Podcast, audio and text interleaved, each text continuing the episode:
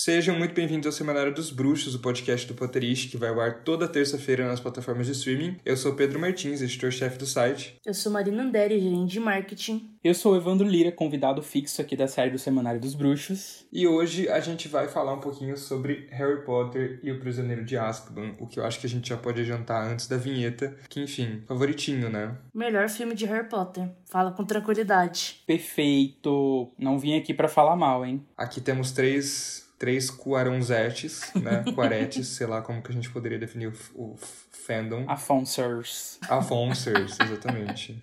E vocês só vão escutar falar bem desse filme, tá? É isso, um beijo, tá? Se não gostou, já para. Mentira, não para não. Se você não quiser escutar a gente falando bom, bem de Alfonso Cuarón e de Prisioneiro de Azkaban, você deixa ligado aí, abaixa o volume, mas espera chegar ao fim. Isso é importante pra gente, tá? Exato, dá retenção, dá o. né, por favor. Engajamento. Cara, mas assim, eu duvido que quem ouvir até o final não vai ser convencido. Se a pessoa não gosta de Prisioneiro de Azkaban, ela vai sair convencida de que é maravilhoso. Pois é, pois é. Não estamos falando para a bolha, afinal estamos num ano de eleições. Temos que sair da bolha. Roda a vinheta.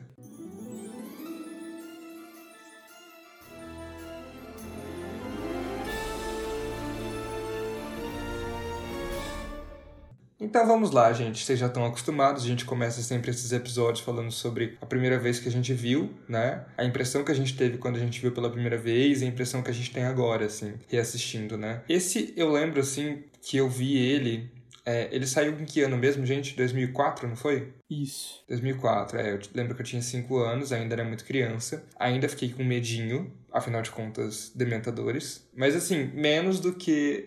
Engraçado que, assim, eu tô sempre narrando do que, que eu tinha medo, né? Incrível, uma criança bem medrosa, mas, enfim. Menos do que a voz do, do basilisco em a Câmara Secreta. E eu não lembro, gente, o que eu achei. Eu era de novo, era muito criança, tinha 5 anos. Não tem como eu lembrar, sabe? Mas eu lembro que eu dormi no final, eu dormi no meio, sei lá. Eu perdi toda a parte do vira-tempo. E acordei na parte que o Harry tá falando com o Sirius, assim, sobre morar junto e tudo mais, né? E é isso, assim. É realmente um grande, um grande relato. E a impressão geral agora é que é um filme perfeito.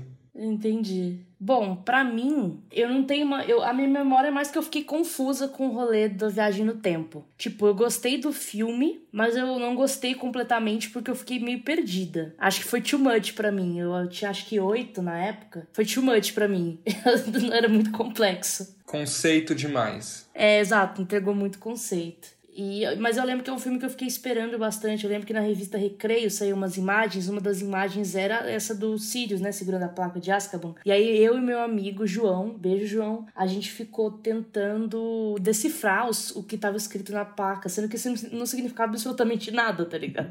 mas então era um filme que eu esperei mesmo, porque eu já tava, já tava tipo, meu Deus, eu amo Harry Potter e tal. E eu lembro que, tipo, eu brincava com os meus amigos de pega-pega, só que aí era com varinha, uns negócios meio assim. Então já era um um, um rolê. E aí depois, pro futuro, né? Depois que eu parei de ficar confusa e entendi melhor o filme, cara, esse grande consenso, né? Prisioneiro de Azkaban, assim, realmente a grande maioria do fandom, isso não era antes, eu acho, viu? Acho que foi uma coisa que foi se tornando conforme o tempo passou, que é o melhor filme, e eu concordo mesmo, a minha impressão de fato é que, tipo, meu Deus, assim, ele, ele não é só é muito eficiente, como já é pedra, já é câmara, mas ele traz coisas novas, ele traz uma visão artística muito interessante. Que filme, né? Que dizer. Pois é. É isso. Bom, no meu caso, gente, eu, eu também fiquei confuso feito a Marina. Assim, eu lembro que eu não entendi o filme, eu acho. Tipo assim, eu lembro que revendo o filme, né, outras vezes, assim, eu cada vez que eu revi, eu entendia um pedaço que eu não tinha entendido antes, assim. Realmente, eu acho que é um, não é um filme nada acessível, tá? Prisioneiro de Azkaban, pra uma criança, tá? Eu realmente, eu lembro que fiquei muito confuso. É, também tinha medo, na verdade, não tinha medo dos Dementadores, eu tinha medo do Sinistro, gente. Do cachorro, amigo?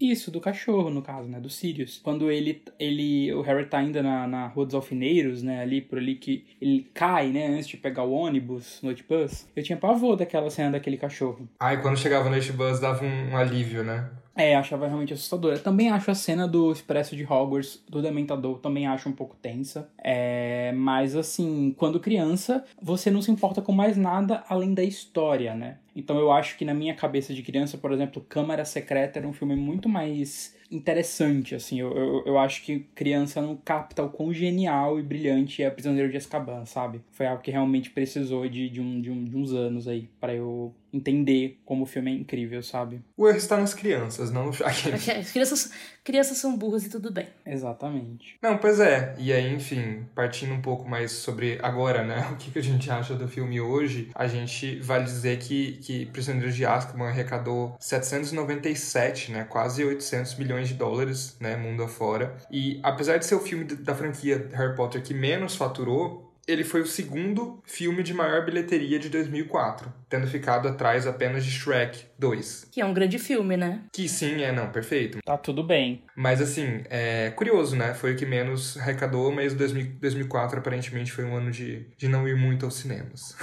não sei qual que era o contexto do, do 2004, mas enfim. E no Rotten Tomatoes, é aquele agregador de críticas, né, da crítica especializada que a gente tem citado todas as vezes nesses episódios, ele tem um índice de aprovação de 90%, sendo a segunda maior da franquia, né? Ele fica atrás apenas do último filme, né, dos Relíquias da Morte Parte 2, que tem quantos por cento, Evandro? Nossa, tem uns 96, eu acho, uma coisa assim. Bom, a crítica tava errada, né? Enfim, que assim, vamos ser sinceros, né? É, é que eu acho que, tipo, a gente sempre tem que lembrar que isso é aprovação, né? Tipo assim, uma quantidade maior de pessoas gostou de não é tipo a nota do filme, sabe? Tipo... Enfim, no Metacritic, o Prisioneiro de Azkaban tem uma pontuação média, né, ponderada ali de 82 de 100 que é uma nota bem grande também pro Metacritic. Né, pois é. E já no Cinema Score, que leva em conta apenas a opinião do público, ele tem uma nota A, sendo que a nota máxima é A+, né, ou seja, é um, é, é um 8, 9 ali, né, de 10. Então, assim, agradou, né? Entregou, não agradou as crianças burras, mas assim, agradou o restante do público que tinha acesso à, à internet para poder publicar uma crítica ou fazer uma votação ali, sendo você um crítico de cinema ou um espectador qualquer. E aí, enfim, em relação às premiações, ele foi indicado ao Oscar de melhores efeitos visuais. No ano, quem ganhou foi o Homem-Aranha 2, né, com Tobey Maguire, é, e de melhor trilha sonora, perdendo pro Em Busca da Terra do Nunca, né? Que foi o filme do Peter Pan. Sobre a criação do Peter Pan, né? É, exatamente.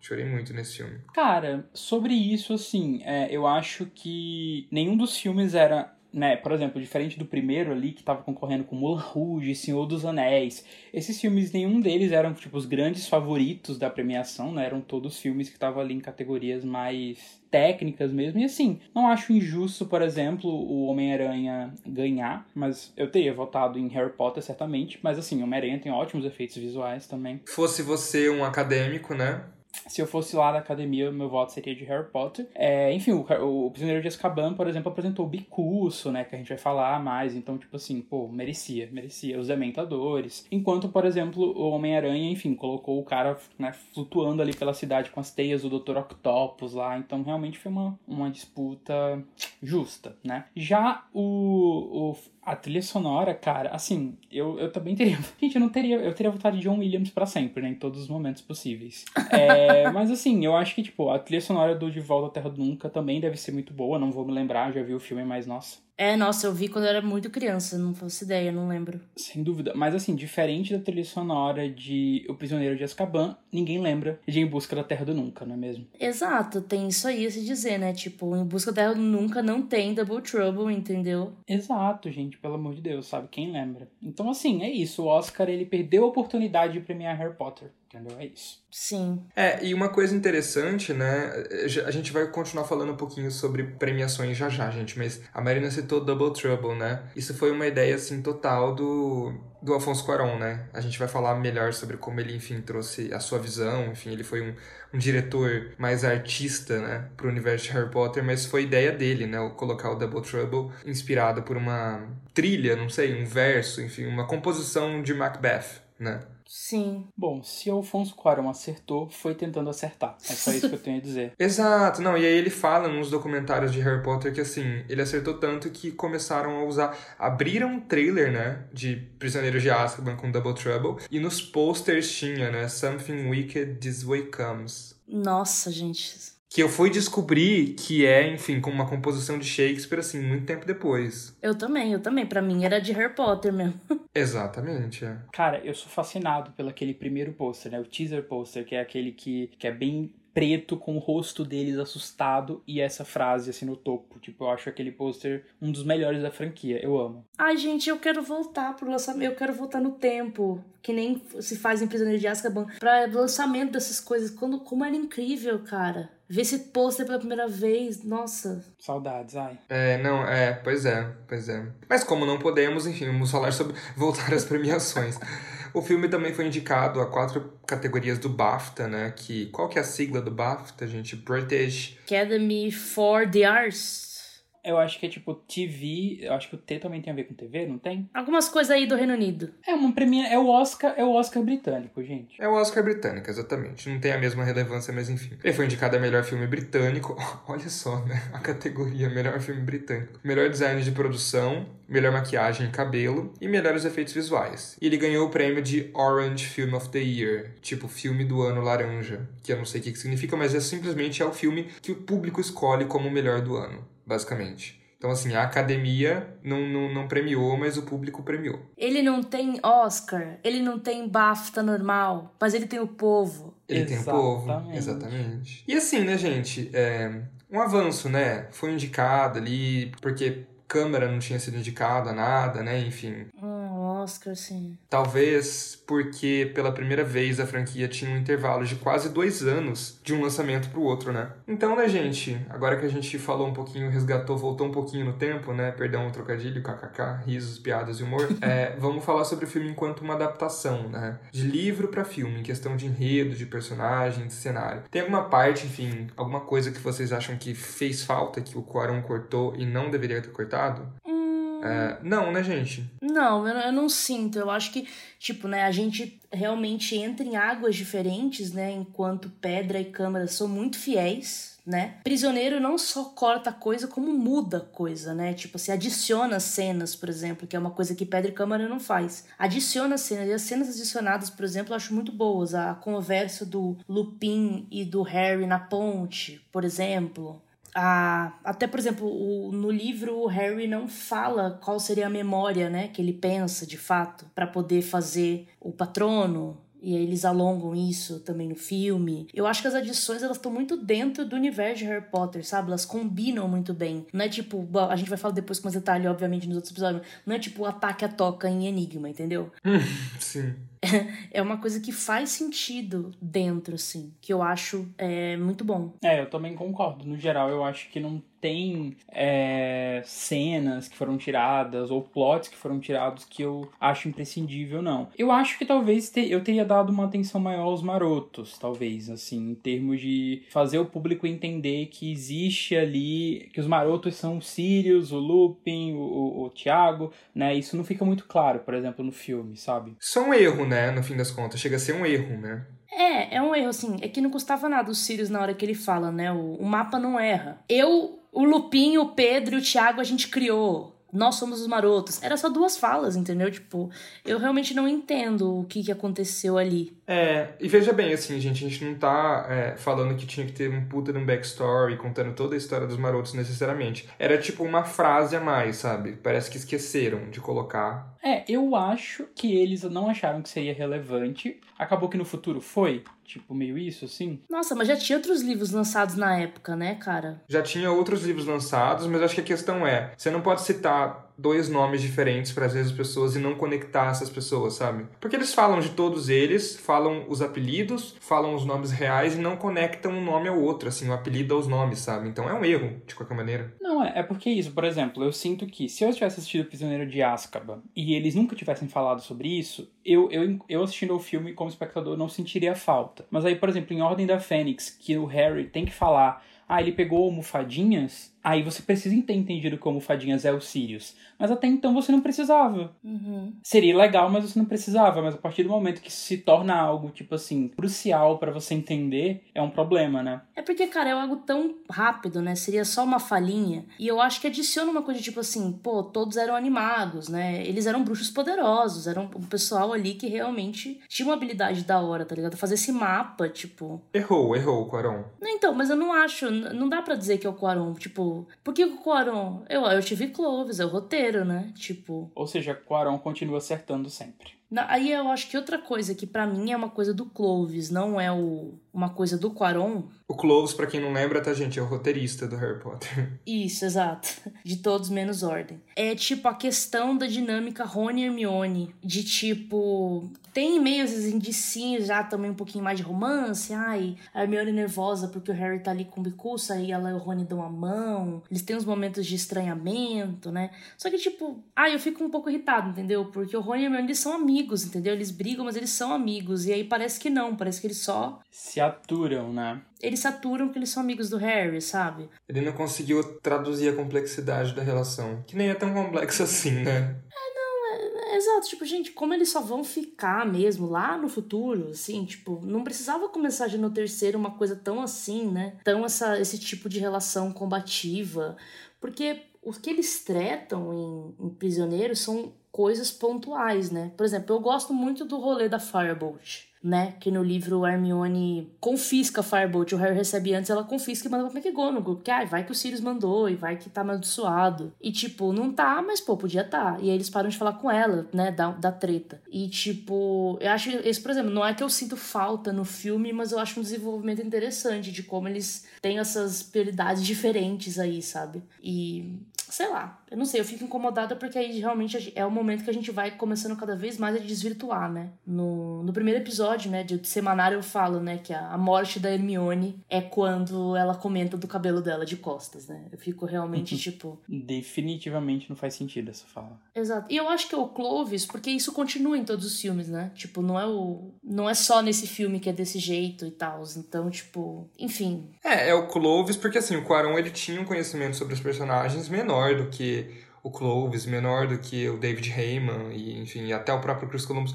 Enfim, eles eram produtores, enfim, é, realmente dá para ocupar mais o restante da equipe. É, não, mas é mais porque, tipo assim, por exemplo, vamos supor que o Quaron chegou e falou assim: ah, eu quero que a relação deles nesse filme seja desse jeito, por exemplo. Isso é possível, né? Que ele fizesse. Mas o ponto é que isso continua pelos outros filmes que o Quaron não tá. E é isso, eu fico meio incomodada. Principalmente tem aquela cena, né, que, a, que o, o Snape xinga ela, fala: ah, você não no caso você sabe tudo, não sei o quê. E o Rony no filme fala, ele tá certo, sabe? Sendo que no livro ele leva detenção porque ele trata com o Snape, tá ligado? De, tipo, porque se você não quer saber, por que, que você perguntou? Então, tipo, eu fico meio. Vai me pegando isso. Começa a desvirtuar muito, né?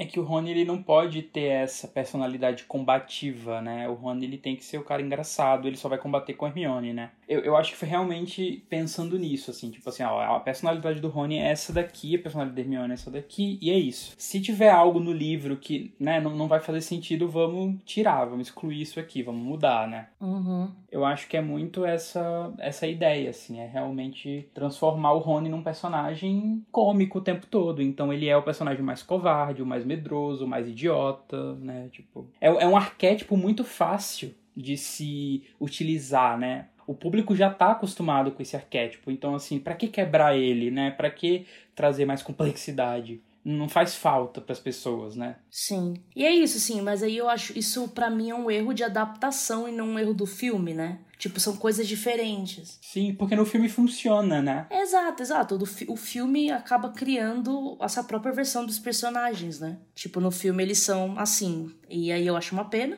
Mas é isso, assim. Eu acho que, no mas tirando isso do, do Rony e da Hermione, que me incomoda, de resto, realmente eu acho uma adaptação bem legal, assim. Eu acho bem diferente, né, do, do que a gente estava tendo antes e de uma forma que funciona super bem. É, a questão acho que é justamente essa, né? A partir do momento que eles começam a mexer mais nos livros, a desrespeitar, por assim dizer, mais os livros, tem essas questões, né, que a gente acabou de citar, mas tem muito mérito, né? Assim, basicamente, assim, tem muitos, muitos, muitos méritos. E o primeiro deles é, é, é, é a própria, assim, se a gente for começar a falar de outras coisas além de roteiro, né? É o design de produção, né? A geografia de Hogwarts, né? O modelo em escala, assim, do exterior de Hogwarts, projetado para o primeiro filme, ele foi ampliado, assim, gente, em cerca de 40% para Prisioneiro de Azkaban. Então, assim, aumentou muito a escala de Hogwarts, né? O Stuart Craig, que é o diretor de arte, ele adicionou outros sets, incluindo uma torre de... Aquela torre do relógio, né? Que aparece toda hora, um pátio, uma ponte, a ala hospitalar foi redesenhada, reconstruída,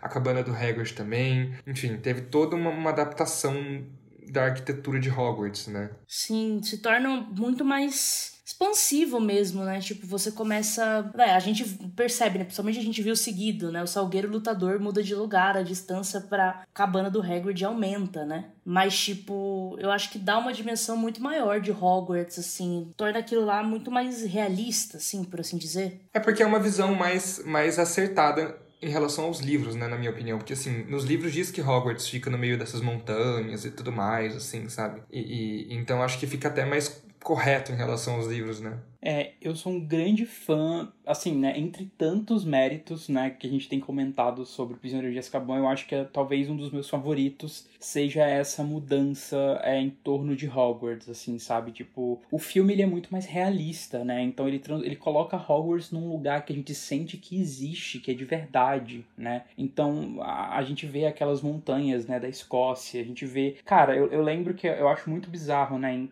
Pedra Filosofal, o Harry, eles, eles saem, eles fazem os exames, eles saem de Hogwarts e eles dão de cara com a cabana do Hagrid em frente à escola. Tipo, isso é muito claramente assim, tipo, ah, a gente não sabe como funciona essa geografia aqui. E o Quaron e Stuart Craig em Hogwarts, eles colocaram toda uma trilha, eles saem, passam pelo aquele, aquele pátio e aí descem, tem a ponte, eles descem uma trilhazinha. Isso é muito real, né? Tipo assim, pela primeira vez você, cara, esse lugar existe, Hogwarts existe, sabe? Sim. Uhum eu sou fascinado por como ele, ele mudou, né? Ele, ele optou por trazer uma Hogwarts viva, né? E, e isso a gente pode talvez citar até a, a, a parte interna de Hogwarts, né? Os quadros conversando, os quadros se movimentam de uma forma diferente, os fantasmas. O castelo tem mais vida. E só uma pessoa com muito. uma pessoa criativa e realmente é autônoma, sabendo o que, tá, o, que, o que quer fazer, pensaria nisso, sabe? Porque não, a gente não sente falta, por exemplo, isso nos primeiros filmes. Não é um problema. Mas aí quando o cara faz isso, ele, ele, ele tem uma visão, cara, você vê, pô, era isso que a gente precisava, sabe? Eu acho fascinante. E que, nossa, enfim, gente, a chuva de elogia pro, pelo resto do episódio, né? Mas é que, assim, é, realmente ele é muito criativo e muita coisa, entendeu? Então, tipo assim, a, a primeira cena, né? Tia Guida. Ai, perfeita. Caramba, é aquela trilha sonora marcada, é o Duda assistindo TV e percebendo só depois que ela tá inflando, ele não percebe, tipo assim, ela já tá no ar, ele não percebeu ainda. Aí ela subindo, ela percebendo o negócio indo aos poucos. O Cuco fazendo todo aquele cucu, cucu. Isso, aquele é caos. Aí tem tipo a TV, o Walter, a Petúnia, o Duda, tipo assim, os barulhos tudo ao mesmo tempo. A energia caótica, né? Sim, aí saindo, explodindo o colar de pedras. Aí o botão cai no Duda, ele desmaia, aí ele volta, aí cai outro botão nele. Tipo, gente, é tudo perfeito. E aí, tipo, quando ela sobe, né, no ar, quando volta e não consegue pegar ela, afasta, né, que é aquela, aquela música tan, tan, tan, tan. E aí afasta a câmera e dá pra ver todos. Dá pra ver o Walter, assim, ajoelhado na grama, a tia Petúnia, assim, olhando para cima desesperada. Guida! Exato. E o Duda parado em frente a outra TV, tem duas TVs na cozinha, comendo o bolo do dedo e assistindo. Tipo, caralho! Não, eu, eu vou além, assim, sabe? Eu falo da primeira cena de fato, assim, que é o Harry debaixo dos cobertores brincando com a varinha. Não, mas é real, assim, tipo, é, é, tipo assim, é muito mais criativo, né? É, do que o restante, né? E só um diretor do caralho poderia fazer isso, sabe? Assim, tipo, é, eu fico muito emocionado, eu sou emocionado para falar do Afonso Cuarón. Porque só um cara que sabe o que fazer. Porque, por exemplo, será que estava no roteiro? Acho difícil, sabe? Todos esses detalhes tenho minhas dúvidas. Acho difícil. Ah, não, acho que não. Acho que na hora que ele foi, tipo, fazer a cena, né? Tipo, fazer a de, de programar a direção de fotografia, como a gente vai filmar, que ele deve ter pensado nesses detalhes. Exato, porque o roteiro não precisa ter tantos detalhes assim, né? A não ser, é claro, que, sei lá, o próprio roteirista seja o diretor e aí ele queira ser essa pessoa detalhista no roteiro, porque ele já pensou em tudo, né? Mas enfim, eu acho que vale enfim, é, enfim, é isso. Eu tô, eu tô emocionado pra falar do Quaron. Esse cara, ele é simplesmente foda. Não, assim, essa questão de, de criatividade, a gente pode, sei lá, falar das cabeças encolhidas, né? As Shrunken Heads, assim, que virou um puta de um rolê, assim. Nos parques tem, no Studio Tour tem um negócio que os fãs gostaram muito e que não é uma criação do J.K. Rowling, né, gente? E assim, e quem pensaria nisso, né? Assim, ele realmente criou em cima daquele universo, né? Tipo, é uma questão que vem ali, é uma, uma, é um negócio que vem da cultura mexicana, que, para quem não sabe, Alfonso Cuarón é mexicano, e ele criou e colocou aquilo ali e ficou muito bom, né? Sim, não, total. Enfim, né, entre essas chuvas de elogios pro Cuarón, é, ele não foi o único cotado, né, para dirigir o terceiro filme, né? O que aconteceu foi, Chris Columbus, que dirigiu os dois primeiros filmes, decidiu deixar o cargo de diretor, porque ele estava muito cansado, ele não tinha mais tempo para ficar com a família, desde que ele começou a produzir o primeiro filme, ou seja, foram anos, né? Mas ele não queria abandonar o barco, tanto que ele assumiu o cargo de produtor, né, ao lado do David Heyman. Ou seja, no fim das contas, ele meio que ajudou a contratar o Cuarón, né? E tinham alguns diretores cotados, assim, entre eles tinham o Mark Foster, que né, fez inclusive Em Busca da Terra do Nunca, que tirou a trilha sonora no Oscar do Prisioneiro de Azkaban. O M. Night é, Shyamalan, que eu nunca sei como se pronuncia né, o nome dele, que é o diretor de O Sexto Sentido, que é o diretor de, enfim, de Fragmentado, do filme da praia recente aí que lançou, que eu não lembro o nome. Enfim, mas de muitos filmes. Tinha também o Guillermo del Toro, Olha, gente, o, o, o, espanhol, a linha de espanhol fez efeito, né? Amo. É, que é o diretor de Hellboy e de vários outros filmes também. E o Kenneth Branagh, que eu não sei como se fala. Eu não sei falar o nome de ninguém. Que inclusive fez o Gilderoy Lockhart, né? Que também é diretor. E aí o escolhido foi o Afonso Cuarón, que é esse diretor mexicano que hoje já ganhou quatro Oscars, incluindo dois de melhor diretor por Gravidade e por Roma, né? Então, assim, é ela, né, gente? Avisa que é ela, né? Assim, é ele. E assim, ele, né, muito criativo, mudou muita coisa e tudo mais. Fato é, ele teve tempo, né? Eu mesmo critiquei que o Chris Columbus não mudou praticamente nada ali pro segundo filme. O Chris Columbus teve que engatar uma filmagem na outra, então assim, não teve tempo. Agora, pela primeira vez, a franquia teve um intervalo de quase dois anos, né? De um lançamento pro outro. E eu fico pensando assim, né? Quase dois anos. Quase dois anos, tá? De um lançamento pro outro. Com certeza, sim, tem a questão do tempo. Eu acho que são vários fatores que beneficiaram o Quaron, além, assim, o, o, primeiro é dele ser brilhante, né, dele ser essa pessoa super criativa e de ter uma marca muito forte, e também de, disso, né, de vir de um universo estabelecido já muito bem pelo Chris Columbus, que continuou na produção, né, então qualquer orientação que ele precisasse, se ele quisesse, também estaria ali. Além de também a J.K. Rowling, que continuou super envolvida, né, a J.K. Rowling adora o Quaron, adorou o Prisioneiro e tudo mais. Então, tipo, acho que que foi bom, já tá, ele não ter tido que estabelecer, alguém já tinha estabelecido para ele poder imaginar milhões de coisas, sabe? É, e não foi, não foi uma decisão assim imediata, né? Convidaram ele, mas assim, inicialmente, mas assim, inicialmente ele relutou em dirigir o filme, né? porque ele não tinha se interessado por ler os livros. Mas aí o grandiosíssimo amigo dele e outro ícone, né, que dupla de, de, de amigas estreladas, né?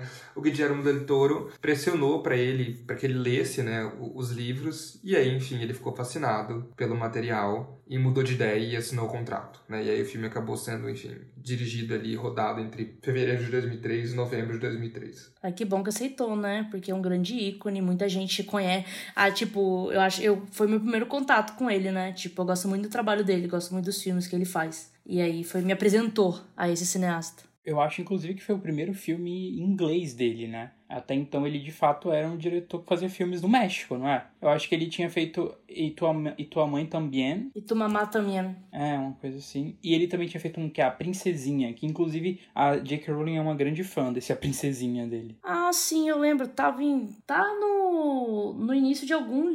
Ah, não. É de Diário da Princesa, deixa quieto. Meu Deus, amo. Não, pois é, e aí assim, é, além dessa questão do, do cenário, né, que a gente falou, da, da, da arquitetura de Hogwarts e tudo mais, que né, estabeleceu isso para os próximos filmes, né? Os próximos diretores pegaram isso e mexeram muito pouco. Né, no fim das contas. É, foi tão bem feito, né? Foi tão bem feito que não tinha que mexer, exatamente. Mas também mudou a figurinista do filme, né? Que né, passou a ser a Jane Temimi e ela ficou até o final da franquia, né? E o figurino muda muito também nesse filme, né? Muda, muda bastante. É que é engraçado, eu não gosto dela enquanto figurinista no sentido de que eu acho que ela não inova depois mais, mas ao mesmo tempo, acho que eu gostei do conceito que foi trazido, não sei se foi por ela ou não. Me parece que não. Parece que o Quaron que estava decidido a tornar eles é, mais casuais no filme, né? Mais adolescentes também. Acho que se quiser explicar, Evandro, o que, que foi essa mudança do figurino. Pois é, assim, é, tem gente que realmente não curte tanto o trabalho dessa, dessa figurinista, nem Harry Potter, né? Acho que as pessoas geralmente falam muito que, ah, os dois primeiros filmes têm um glamour, né, no figurino, é tudo muito, né, pleno, esplêndido. E eu acho que pro Harry Potter ela trouxe uma, uma cara de, de real para as coisas, sabe? Eu, eu, sinto que Harry Potter, ele, cada filme vai ficando mais realista, assim, tipo, as roupas dos, dos bruxos são mais naturais, né? Isso, assim, pode ser um problema para algumas pessoas? Pode, porque no livro diz que é tudo muito exagerado, tudo muito, mas eu acho que esteticamente era isso que o Quaron queria, né? O Quaron queria mais realismo, né? Então ele colocou, por exemplo, os, os personagens, né, os alunos, por exemplo, vestindo roupas de trouxa no dia a dia deles em Hogwarts, né? Ele consultou a J.K. Rowling, vale dizer, porque ele perguntou a J.K. Rowling se era um problema para ela. Ela disse que ah, ela gostava muito das capas e achava que eles ainda tinham que usar capas enquanto eles estavam na escola, né, no período de aula deles. Mas quando eles estavam fora disso, então fazia sentido eles usarem as roupas que eles tinham, as roupas deles, né? O que eu achei que foi uma escolha muito acertada, porque trouxe um ar de moderno, de contemporâneo para pro filme, né? Um filme, acho que vale ressaltar também que o filme estava se tornando cada vez mais para um público adolescente. Então acho que fazia mais sentido também eles terem mais personalidade a cada, a cada ano, né? Eu achei legal que o que o Quaron ainda tipo pede para que eles, pô, ó, os figurinos são esse aqui, mas vocês podem vestir ele das maneiras da maneira que vocês quiserem vestir. Então os alunos, eles, né, um usa uma gravata de uma maneira, outro coloca uma roupa amarrada na cintura. Ele deu essa liberdade, né, para os atores falarem, ó, o figurino é esse, mas vocês faz como vocês querem. Eu acho que isso que é o legal, de fato, a questão da personalidade, entendeu? É isso que eu acho que realmente é o mais positivo. Porque aí você vai ver que cada um tem seu estilo, cada um cuida, né? Tipo, você vê, por exemplo, a Hermione é muito certinho do jeito tá apertada a gravata e tal. Os do Harry já tem um tamanho um pouco diferente, mais aberto, entendeu? Tem gente que nem... O Simas nem coloca a gravata direito, né? Fica um negócio pequenininho, assim. Tipo, então acho que isso é muito legal, que obviamente é o que aconteceria, né? As pessoas não usariam certinho, não tem fiscalização de uniforme em Hogwarts, né? E eu acho que o negócio de trouxa é que aí você consegue a... O figurino é uma forma de você mostrar quem é o personagem, né? Então, por exemplo, o Rony, ele usa muito, dá pra ver, tipo, muito uma coisa de, de lã, né? Provavelmente a mãe dele que fez aquela roupa. Certamente. Mostra isso, tipo assim, status, ele fica mais ali no, no, no, vermelho mesmo, que é a cor dos Weasley, né? Por assim dizer, da Grifinória e tal. E aí o Harry vai ficar num calça jeans e camiseta, uma coisa bem mais básica, porque ele não tem acesso, né? A, tipo, comprar roupa. Tipo, eu acho isso é muito, muito legal, a gente conseguir ver mais, mais expressões de quem são esses personagens. É, eu gosto muito, muito disso, assim, do conceito todo que, pelo que eu, me parece, pelo que eu assisti nos, nos documentários e li nos livros, foi total uma ideia do Quaron e ela meio que seguiu, obviamente, enfim, tendo sua, a sua opinião, mas assim, me parece que eu gosto, mas assim, eu não gosto dela, assim, no resto dos filmes, inclusive, tipo, eu não acho que ela traz nada de inovador, eu não acho que ela. Acho que ela se acomodou, assim, sabe? Tipo, não é, não é criativa. Não, eu concordo. Eu achei que continuou mais do mesmo, né? Mas de qualquer forma, enfim, gostei dessa mudança para esse filme. Eu acho que traz uma, uma coisa muito da hora, assim. É, eu acho também que vale ressaltar que Hogwarts, tipo assim, eram os alunos com os seus figurinos e tinha os professores. E era isso, tipo assim, não acho que havia tanta possibilidade de mudança, sabe? Eu, não consigo tanto ver como isso como um problema. Eu acho que os figurinos estão ali fazendo o, o que é preciso ser feito. Eu acho que a gente vê essa mudança muito clara da Câmara Secreta para o Prisioneiro de Azkaban, mas eu acho que a partir do Prisioneiro de Azkaban as coisas se mantêm muito padrão, assim. Isso desde do, dos efeitos visuais até os figurinos, até... Ah, eu acho que assim, tipo lá na Copa, sabe? No quarto filme. A gente vai discutir melhor, mas enfim, ela poderia ter se jogado, assim, sabe? Fazer, feito coisas muito legais, enfim. Mas aí é discussão para o próximo filme. Bom, eles estão definitivamente vestidos, né? Pois é. Mas aí uma coisa interessante, né, que o Evandro citou de como o Quaron dava liberdade para os atores se vestirem como queriam, né, dentro daquele figurino, arrumar como queriam, é, ele fazia isso também com a atuação, né, e aí é a primeira vez que esses atores mirins são levados a pensar sobre a própria... Eles não são mais fantoche, né, porque, no fim das contas, o que, que os Columbus faziam um pouco ali com eles era meio que fantochezinho. Assim, olha para cá, faz isso, você tem que pensar assim, assim, assado. E que tudo bem, eram crianças, não sabiam o que estavam fazendo. Mas o Quaron não. O Quaron, ele começa a desafiar né, os atores, assim, sabe? E ele fala, inclusive, que os atores, assim, já se sentiam mais confiantes e começavam a questionar ele, inclusive. Tipo, não, mas peraí, a Emma, a Hermione não faria isso aqui, sabe? Pena que, enfim, né, a Emma Watson não conseguiu falar ou convencer o Quaron de que a Hermione não olharia para trás e perguntaria do cabelo de costas. Exato, exato. Mas, assim, de modo geral é isso, os atores tinham liberdade. E aí, assim, é muito interessante quando você tá assistindo os extras, que você vê que muda muito, assim, porque os atores começam a realmente criar as atuações deles e não simplesmente obedecer. E o Quaron veio que vai ajudando eles, a entender o ó, eu acho que nesse momento seu personagem ele tá sentindo isso, você não concorda? Então assim, como é que você vai expressar esse sentimento que ele tá sentindo agora? Ele tá assim assim assado, ele acabou de acontecer isso com ele. Acho muito legal assim ver como que ele mudou, né, nos bastidores, como os atores entregam a performance, né? Eu acho que é uma, uma forma de direção de ator que eu acho muito interessante mesmo, você puxar pelo sentimento do da onde tá vindo, né? E não só fique triste, mas assim, ele tá se sentindo desse jeito por causa disso, disso, disso. Eu acho uma coisa interessante. E eu gosto bastante da atuação, assim. Acho que tem um up na atuação. O Rupert continua, continua muito bom. Eu acho que, como eu já falei, eu acho que ele é o melhor ali entre os três, mas eu gosto da atuação do Dan nesse filme. Eu sinto um pouco mais também que ele é o Harry, que ele tá a todas as ações e tudo mais. Até a cena, né, a grande cena do ele era amigo deles, que no caso, tipo, eu acho que eu acho muito mais kkk no dublado. Eu acho que legendado tá dentro do. Sim, sim, tá super dentro. É, exato, do que ele tá fazendo e tal.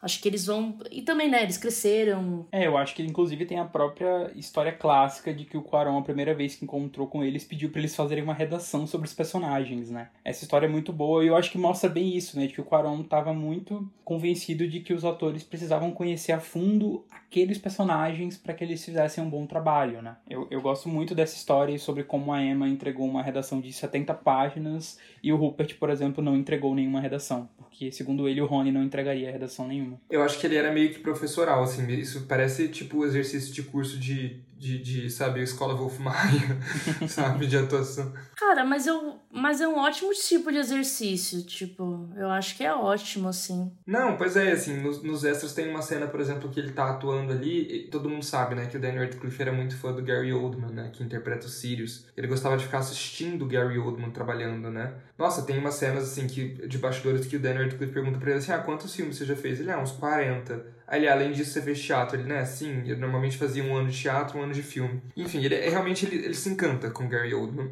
Ah, isso é muito fofo. Não, é muito fofo, só que aí assim, tem uma cena que eu não lembro se é aqui, aquela cena do final, que ele tá, tipo, é, falando, ah, os que, os que a gente ama sempre vivem aqui dentro da gente, aponta pro coração, ou se é aquele tá lá fora. Sim, você pode vir morar comigo, etc. É, eu não lembro qual das duas é, mas assim, o Gary Oldman entrega uma atuação assim perfeita, o Daniel tá assistindo e o Corão chega e fala pro Daniel, tá vendo? Ele não tava se preocupando, ele simplesmente foi lá e fez, sabe? Ele não tava raciocinando tanto assim. Ele sentiu o sentimento do, do Sirius ali, sabe? Ele foi natural, por isso que ficou tão bom. Ele mudou o roteiro, não estava escrito no roteiro exatamente assim. Então, assim, devia ser realmente muito professoral, assim, para eles todos, né? E por isso que, enfim, que melhorou, né? Não, exato. Isso até, inclusive, permite que o filme, né, no, no Pedra e no Câmara, principalmente no Pedra, tem muito corte, né? Porque, tipo, meu Deus, as crianças todas hiperativas e errando e tudo mais, e eles tinham que falar com quatro câmeras e não sei o quê. Então você cortava da hora. O que tinha dado certo, você mostrava, já cortava porque a outra parte tinha dado certo e tudo mais. Nesse filme a gente tem bastante plano sequência, né? Plano sequência é quando você não tem corte, né? Você não muda de uma de uma figura, de um momento, você não troca de câmera, por assim dizer, né? De um momento que você tá filmando. Se vocês assistiram 1917, embora seja fake os planos sequência, obviamente, mas enfim, é meio que aquilo, gente. Exato, é que é o filme todo em plano sequência, né? Não, não tem necessidade em Prisioneiro. Então, assim, a cena do início, né? Quando o, a tia Guida chega, é um plano sequência por um tempo. A conversa toda do Harry com o Sr. Weasley ali na, no Cadeirão Furado também é um plano sequência, é muito bom. Eles vão andando, né, pelas três colunas, no final faz esse close na cara do Harry de mas, Sr. Weasley, por que, que eu iria atrás de alguém que quer me matar? Quando eles estão descendo da aula da Trelawney, né, e a Hermione tá meio que reclamando, assim, de tipo, ai, adivinhação, cara... Não, e é, e é tão legal, assim, que, assim, nessa cena ele quer mostrar toda a arquitetura de Hogwarts de fora. E é a primeira vez que acho que ele apresenta a arquitetura que ele mudou. E aí ele pega a câmera e joga lá atrás. Aí tem um coelhinho andando assim no chão, sabe? Umas coisinhas muito e isso é, é, é, de novo, uma prova sobre como o cara sabe o que tá fazendo, né? Porque, assim, se o cara optou por fazer uma grande mudança no cenário, na geografia, ele, ele, ele quer mostrar, né? Ele, ele usou aquilo a favor do filme, né? Então, sei lá, por exemplo, o, o Stuart Craig poderia ter feito um trabalho hiper incrível e sensacional e o Quaron poderia simplesmente, foda-se, nem mostrar. Fazer um corte na cara deles, um close com eles descendo ali as escadas e acabou. Então ali o cara, o cara manja, né? O cara. É, ele aproveita, né? Aproveita é. uma cena normal para poder, enfim, só que ele fotografa ela de uma maneira que mostra tudo, né? Não, é inclusive a torre do relógio, né, que é adicionado, que é um ponto, eu acho, incrível, né? De que é um filme que vai lidar com o tempo, então o tempo todo você ouve badalada, você entra pro relógio, tem várias cenas nisso, no caldeirão furado, né? Tem o cuco, né? Tem o relógio de cuco no, com o negócio da Tiaguita, Tem no Cadeirão Furado um cara lendo o livro do Stephen Hawking, né? Uma história, uma história do espaço-tempo, se eu não me engano. E mexendo a, a xícarazinha no sentido horário, né? Exato. Tipo, cara, é, realmente são esses elementos que vão construindo, né? De tipo, o tempo tá muito presente. E, e, vocês tocaram agora os dois. Tocaram em dois pontos que eu acho muito fodas, assim. Tipo, Marina falou sobre essa questão do tempo, né? Mano, como que, como que um cara é, fazendo um filme blockbuster, infanto-juvenil, começa a trabalhar, tipo, simbologia e semiótica num filme, tá ligado? Tipo, isso é, isso é louco. O cara resolveu colocar ali vários indícios de que, tipo, olha, a gente tá brincando com o tempo nesse filme, dando dicas, né? Trazendo esse, essa simbologia, essa atmosfera pro filme. Então isso é foda. Tem um pêndulo, né, na, na porta ali de Hogwarts, para começo de conversa, e parece que, assim, a porta de Hogwarts, no, no caso, ela vira o relógio, né? A torre do relógio, a porta de entrada e saída. Exato. E, e outra coisa também que, que o Pedro falou, que eu acho que também entra em, em como o Quaron fez um ótimo trabalho, é que o filme, ele é muito mágico, né? Mas, mas ao mesmo tempo, tipo assim, de uma forma muito criativa e inteligente. Então, assim, o cara ali mexendo a, a, a colherzinha dele com o dedo, e aí passa um outro cara e ele pega um, um, um copo, ele, ele passa um pano assim, o copo some, né? Isso é muito tipo, pô, o cara queria colocar todos esses elementos de bruxidade, de, de, magia ali o tempo todo na nossa cara, sabe? E sem exagerar, né? E sem fazer as pessoas aparatarem a cada segundo, sem fazer as pessoas usarem magia para qualquer merda, né? É, sem tornar isso um grande deal, porque a gente já tá ali no terceiro filme, né? Tipo assim, aquela magia já é normal, entre aspas. Então ele não precisava ficar chamando atenção para isso o tempo todo mas tá tudo nos detalhes ali, né? Sim, não, é, é perfeito. Eu acho o Noitibus, né, por exemplo, tipo, no livro, o Noitibus o que acontece é que ele vai, né, e as coisas desviam do Noitibus. E no filme, não. No filme, o Noitibus que vai des, é, desviando das coisas. Eu acho isso muito legal, tipo, que vai rápido, aí passa entre os dois ônibus, aí encolhe, aí faz isso, aí vai desviando, não sei o que, tipo, Cara, dá uma adrenalina aquela cena, é muito boa a cena do Noitibus, né? E essas, e essas situações, ai, a velhinha, vamos esperar, não sei o que, ah, vai. Nossa, eu amo a velhinha. Não, não, a mistura da velhinha junto com o com a cabeça encolhida. Né, gente, o que, que seria o Noite... Achei assim, o que, que seria o Noitebus andante sem a cabeça encolhida? É, e você pensar nisso. Como você chega nessa conclusão? A gente imagina o pitching, tipo assim, hum, que tal colocar uma cabeça feia e encolhida que fica falando coisas esquisitas nessa cena? É tipo, genial. Cara, é muito assim, tipo, é, é o que eu. Às vezes é o que eu gosto de imaginar que eu faria se eu tivesse ali, que eu tivesse essa capacidade. Assim, de que, tipo assim, vamos, ok, vamos entrar o ano letivo em Hogwarts, vamos entrar em Hogwarts. O que, que vamos fazer? Vamos fazer um coral com um sapo, cara. Exato, tipo, quem pensaria nisso, né? Nossa, eu lembrei agora do quando o Notebook chega no caldeirão furado, aí o Tom recebe ele, o Tom vai travar o carro, ele trava com a varinha, né? E ele dá uma. E, e, e, eu acho que continuando, né, é, eu, o filme ele, ele se permite ter momentos de descontração é, envolvendo essa questão da, da magia, né? Então a cena deles, por exemplo, tomando é, docinhos e transformando, se transformando o som deles em som de animais, né? Putz, aquela cena é ótima, né? Aquela cena é ótima. E assim, ela serve de quê? Ela serve para mostrar exatamente que aquela galera ali são adolescentes, que eles aproveitam aquele mundo e aquele universo da maneira mais natural possível, né? É uma cena que, por exemplo, não tem nos dois primeiros filmes. Todas as cenas dos primeiros filmes são tipo uma coisa leva a outra, uma coisa leva a outra. Essa não, ela é uma cena simplesmente de, de criação de universo, né, de manutenção desse universo. E também torna o ritmo do filme, né, muito fluido, assim, extremamente fluido, né?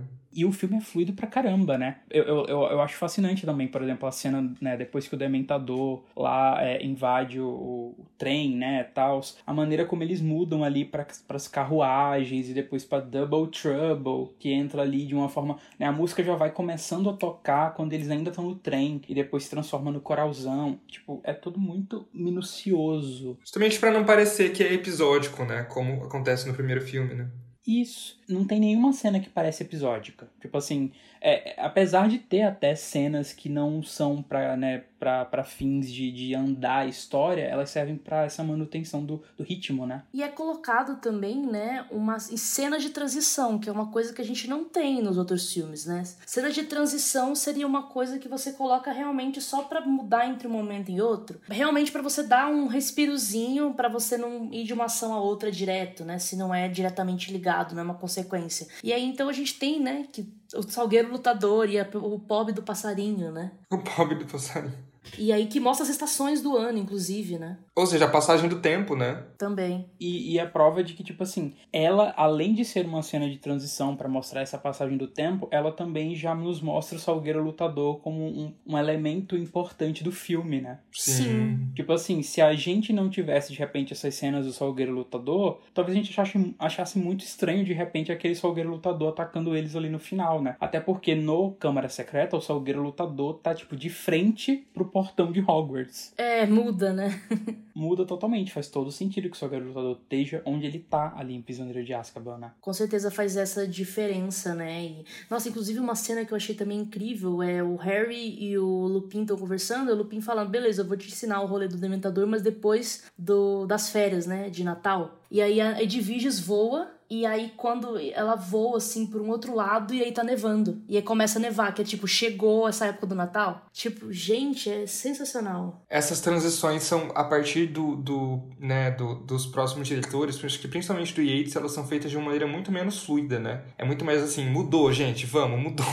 É, não, porque isso a gente chama de elipse, né? Que é essa passagem de tempo. E aí, enquanto você vê a passagem de tempo diretamente acontecendo, né? Tipo, uma, na mesma cena, você tava em uma época, depois você passou um mês, tá ligado? Então, tipo, caramba, isso é muito legal. Assim, tipo, todas essas coisas que você vai estabelecendo e trazendo. É isso, tipo, isso te deixa muito confortável assistindo o filme e preso naquilo que tá acontecendo. E além de ser belíssimo, né? Sim. Mas eu acho que a questão principal ainda de Prisioneiro de Azkaban que não foi resolvida até hoje é quem é o menino do sinistro, gente. Vamos discutir isso aqui? Nossa, Evandro sempre traz essa. E tá certo, porque é realmente justíssimo eu quero eu quero respostas. Então, como ninguém nunca perguntou isso, gente? Como ninguém. Como que ele não tava no especial da HBO Max, sabe? Exato, é o personagem mais importante, eu assim, é o protagonista, né? Exato. Quem é esse garoto, cara? O garoto que pergunta, que, que, que tá lá. Ele tá em umas três cenas, assim, né? Caso vocês não saibam, o menino do sinistro, ele é um menino que na aula de adivinhação, a Trilone fala que o Harry tá com sinistro, né? Aí o Simas fala, sinistro? O que é sinistro? E aí o menino do sinistro responde, não é sinistro, idiota, é sinistro. E aí ele explica o que é. E ele também aparece em algum momento ali no, no salão, né? No salão principal. Isso, quando, quando o Sirius é avistado, ele fala que tentar pegar o Sirius é que nem tentar pegar fumaça. Nossa, olha, gente, que, que adolescente, né? Pegar fumaça com as mãos. Cenas icônicas, né? E ele tá em vários, tipo, ele é figurante fixo, né? Então ele tá em várias, todas as cenas que tem, tipo, vários alunos, ele tá. E ele é perfeito, gente, assim. Será que tem, nos créditos deve ter o um nome de alguém, não deve? Ou será que ele é simplesmente, tipo, menino do sinistro também? Cara, boa pergunta.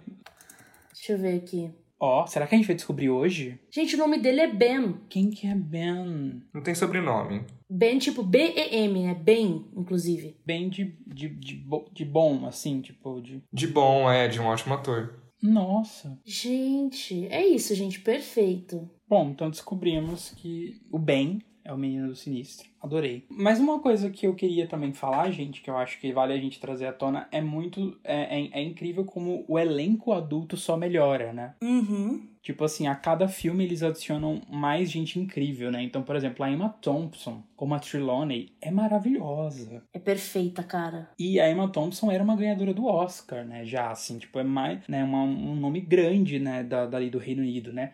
O David é Tulis que chama, gente? É David Teulis, acho, não sei como é que fala. Enfim, também já era um cara enorme. Gary Oldman, né? Tipo, Nossa. Então, assim, é fantástico, né? Não tinha ninguém ali no Reino Unido que não topasse fazer Harry Potter, né? Era algo gigante ali, né? E realmente eles foram atrás da nata das atuações dos britânicos ali. E como, inclusive, né? tipo, tem 10 atores britânicos, né, na história, então realmente todos estão em Harry Potter ou em Downton Abbey ou em Doctor Who, né? Às vezes nos três, inclusive. Exato. E, tipo, cara, o Gary Oldman como Sirius, assim, meu Deus, assim. Né? Ele não aparece tanto, né? Ele aparece mais no final e já traz uma carga, já traz uma coisa impressionante. O David Telles como Lupin, assim, ele é o Lupin. Gente, todos, entendeu? Tipo assim, a, a. Eu não sei nem o que falar, assim, todos são muito bons, cara. é simplesmente foda, né? E não para, né? Todo filme a gente vai voltar pra esse tema, porque todo filme tem gente foda. Passo mal. Passo mal.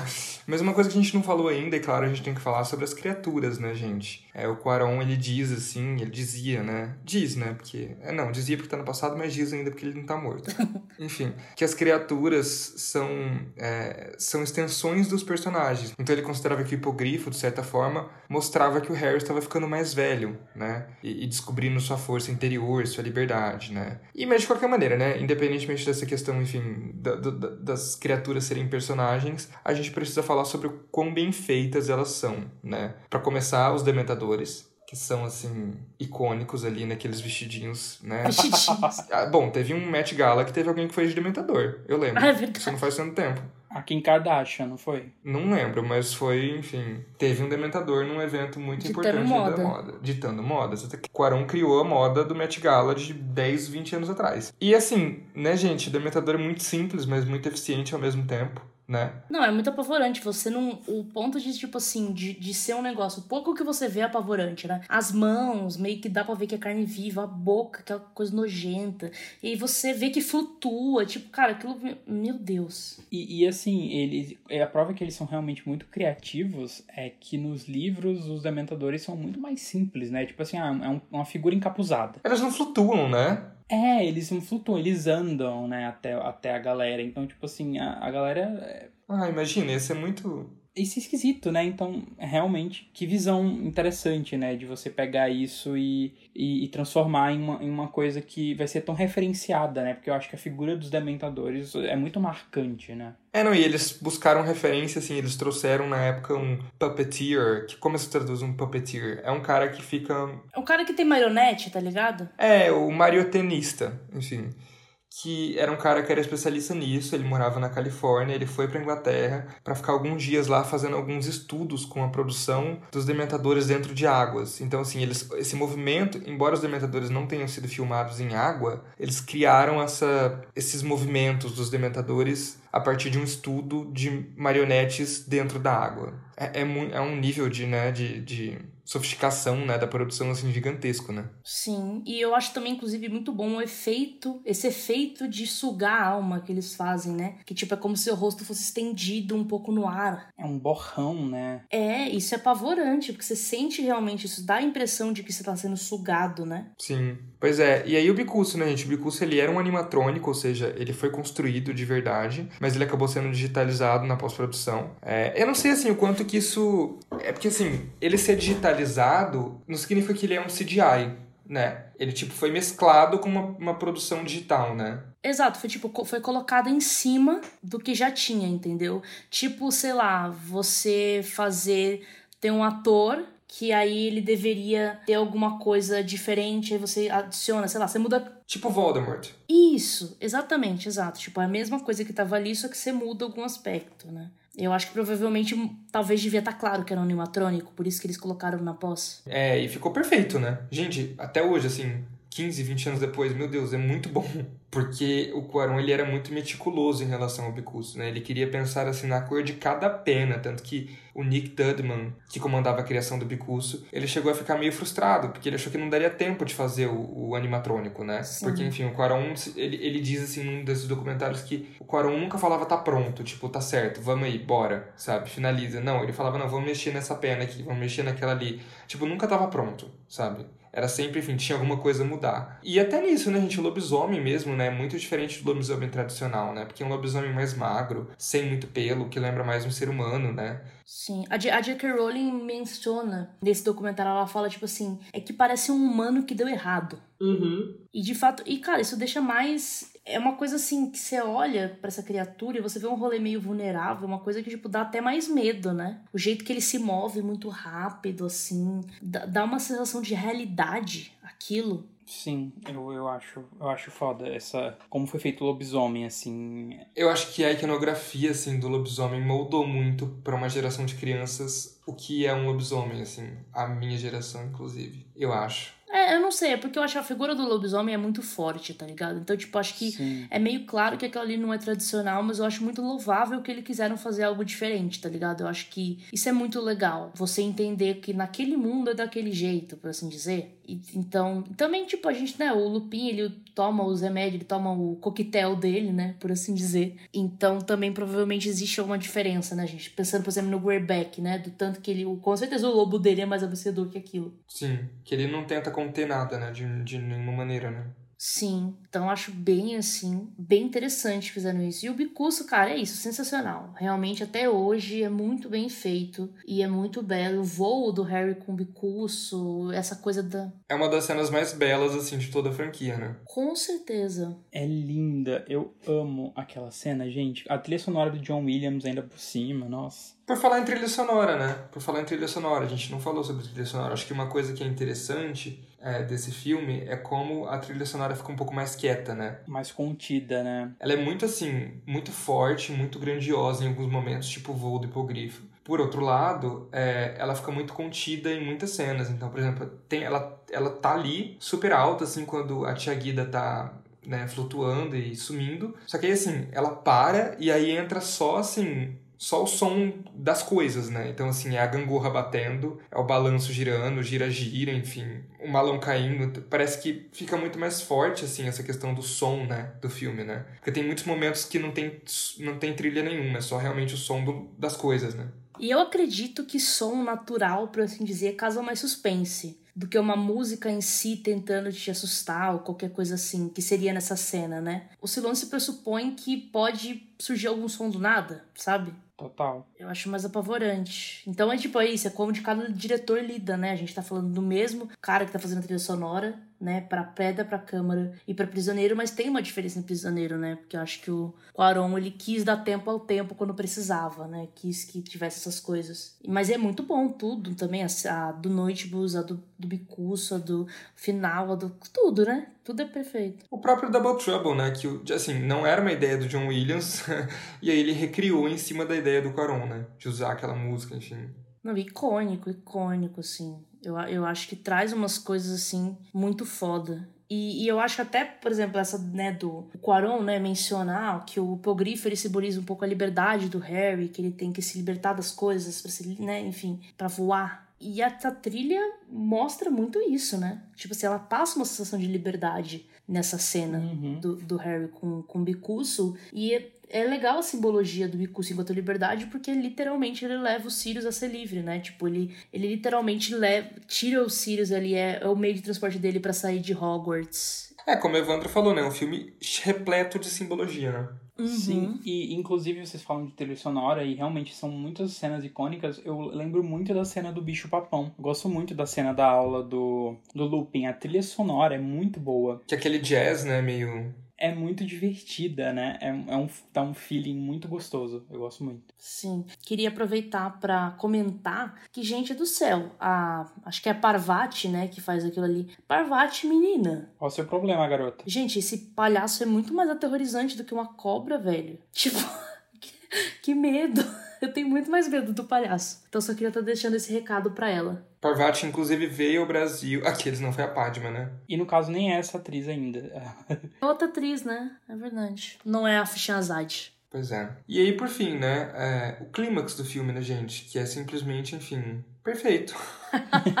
é isso, a gente pode finalizar por aqui. Então, boa é noite. Exato. Mas, cara, o clímax, ele é muito bom, assim. Ele, né, nessa coisa que a gente falou antes, né, de tipo, do, da adaptação, do que que Prisioneiro acrescenta, né, também a história. Tipo, cara, é muito mais longa, né, a cena do Vira Tempo. E eu acho isso incrível. Eu acho que a gente tem muito mais tempo para entender, para ver essas, essas coisas marcadinhas, né? De, ah, ele faz isso porque no passado isso aconteceu e não sei o quê. Tipo, eu acho muito legal que você, você acha que acabou e aí tem mais, né? Tipo, é quase um final falso, a primeira vez. Exato, tipo, o, o, a gente acha que o final é toda aquela cena do, do da Casa dos Gritos, né, ali, tipo, né, aquele é o grande momento, o ápice, né, tipo, meu Deus, o, o revelação atrás de revelação.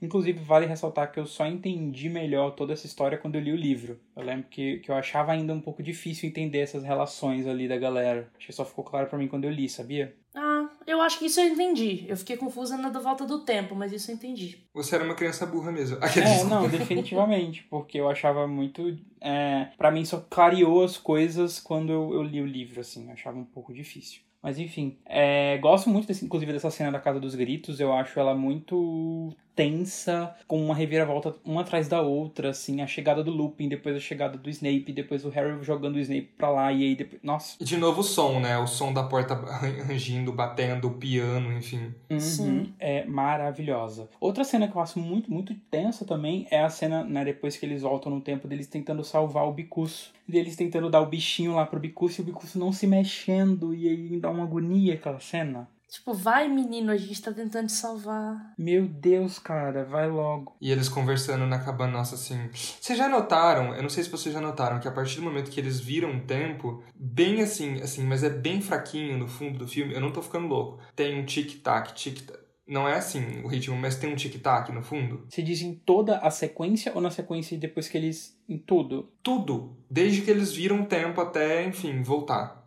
Eu acho que eu não tinha reparado, na real. Porque é muito suave. Mas tem. Você já reparou, Marina? Sim, eu já reparei, mas eu não reparei que era o tempo todo. Eu reparei, tipo, no início. Eu acho que é o tempo todo. Entendi. Não, mas legal, é bom pra gente rever de novo. Eu, eu, a gente, eu, não, eu não tenho problema em rever Prisioneiro de Azkaban, eu já revi agora. É, já, a gente viu faz uns poucos meses, né? E aí a gente Exato. já tá vendo de novo e tá ótimo. E, e, engraçado também, né? Porque eu, eu não sei se eu comentei no, no episódio de Pedra, ou se foi cortado ou não, mas enfim, acho que trazendo, né? De que, tipo, quando eu vi Prisioneiro ano passado, eu tinha acabado de reler o livro. E aí eu não gostei tanto do filme, sabia? Eu sei, isso me doeu muito, inclusive.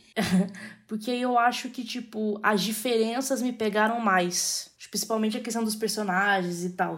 E aí agora, como já faz vários meses que eu li, e eu já não lembro tão certinho, Aí foi de... aí ele continuou sendo tão maravilhoso como sempre é, assim. Mas eu acho uma dica, então, gente, é não reler e depois vem em seguida. porque acho que. Porque aí você não consegue separar, né? A questão de adaptação é. do filme e tudo mais. Porque ele tem realmente. Enigma do Príncipe, então. É, não, deixa quieto.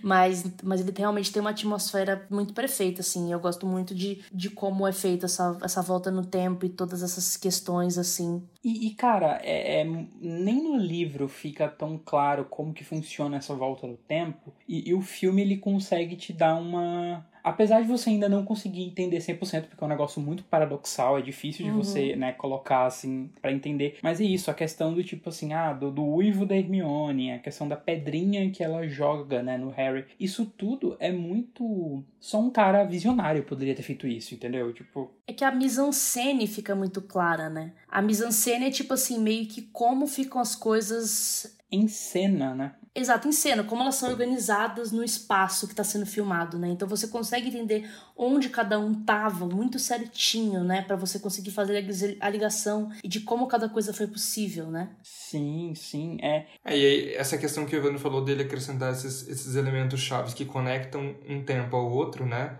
Tipo a pedrinha, o uivo, enfim. Exato, porque a J.K. Rowling, quando ela escreve isso, ela não precisava pensar nisso. Tipo assim, narrativamente, né, na prosa, isso não seria relevante, né? Mas no audiovisual ali, né, pra gente entender tudo, eu acho que era essencial, sabe? Sim. Só que assim, é essencial, mas eu sinto que pouca gente pensaria nisso. Tipo assim, eu acho que um Chris Columbus talvez não tivesse pensado nisso, sabe? Ele teria adaptado de forma mais mais apegado ao material possível, né? Exato, indo direto porque precisava fazer e é isso, né? É isso, é. E, e assim, talvez a gente nunca tivesse um filme tão brilhante quanto o Prisioneiro de Azkaban, né? Sim. Nossa, eu fico, fico impressionada. E, e, assim, eu também acho um problema. Minha vida piorou muito desde que eu comecei a sentir empatia pelo Harry. Porque, cara, tipo, né, ele e os Sirius ali conversando sobre, né, morarem juntos, e depois os Sirius falando, tipo, né, eles conversando no final antes dos Sirius ir embora com o Bicurso, eu fico tipo assim, gente, que tragédia, entendeu? Esse menino, coitado, a vida que ele tem, né? E aí, ele conheceu essa pessoa agora e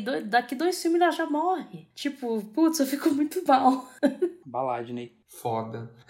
Mas é porque funciona, é porque você fica realmente se importa e te toca, né? Toda aquela situação. Que filme, gente do céu. Quaron entra na minha casa, etc. Pois é, entra na minha casa, etc. Bota o DVD e bota o VHS do Prisioneiro de Aço pra tocar na minha TV, exatamente.